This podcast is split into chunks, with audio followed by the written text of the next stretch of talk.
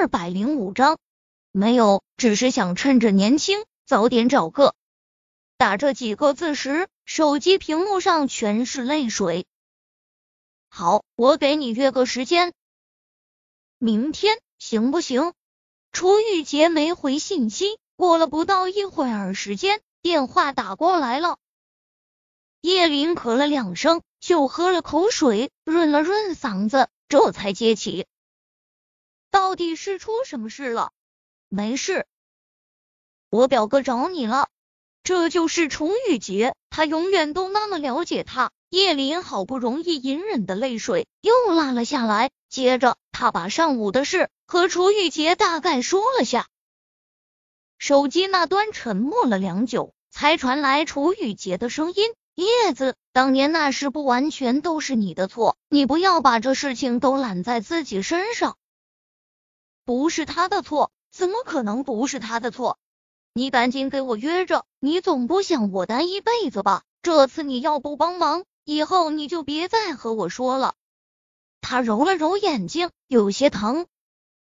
你还真有意思，我前脚结婚，后脚就想通了。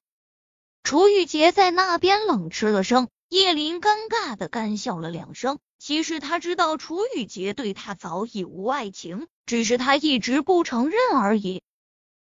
第二天，在这个城市最豪华的餐厅里，他开始他人生第一次相亲。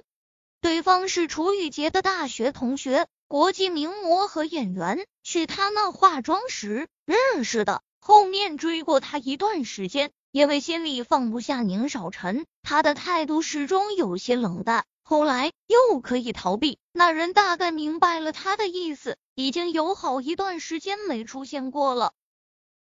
这几年周边的追求者并不少，之所以选择这个男人，是因为楚雨洁的评价挺高。如果真要做老公，找个知根知底的也不错。叶林，不好意思，那些记者真是无孔不入，把我逼得从安全通道跑楼梯上来。男人的气息有些急促的从身后传来。叶林抬头，嘴角弯起了弧度。他已经坐到了他的对面，面前的这个男人，黑色打底衫，深色牛仔衣，耳唇上戴着一个黑色耳钉，长了一张不显老的脸。如果不是知道他和楚雨洁是同学，他此刻有种老牛吃嫩草的感觉。这哪里像二十七八的男人？这分明就是高中生，好不好？餐厅的不远处有个男人，长腿相交，面色阴冷，目光射向这桌上的男女时，那眸色愈发摄人。听雨洁说，你还在参加一个模特大赛，早知道就改天再约你了。别，那模特大赛能和你比吗？在我莫寒这里，你叶林的事那就是天大的事。